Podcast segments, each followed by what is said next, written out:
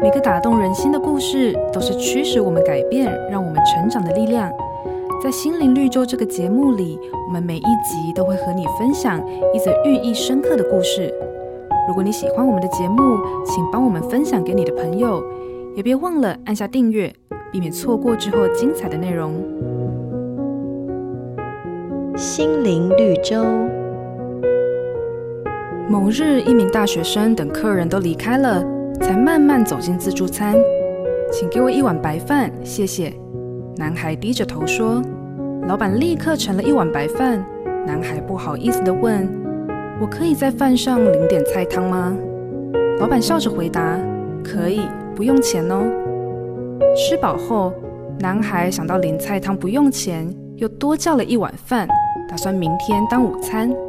老板一听，决定在底部先放入招牌肉燥，再加上一颗卤蛋，最后才将白饭覆盖上去。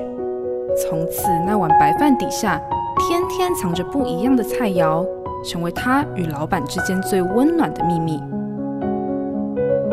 圣经马太福音曾说：“你施舍的时候，不要叫左手知道右手所做的。”隐藏自己的善行，让需要帮助的人感受到温暖与尊重，是彼此相爱最美的呈现。当上帝的良善在我们里面。爱自然会流露出来，因为你所做的不是做给人看，而是为上帝而做的。瑞园银楼与您共享丰富心灵的全员之旅。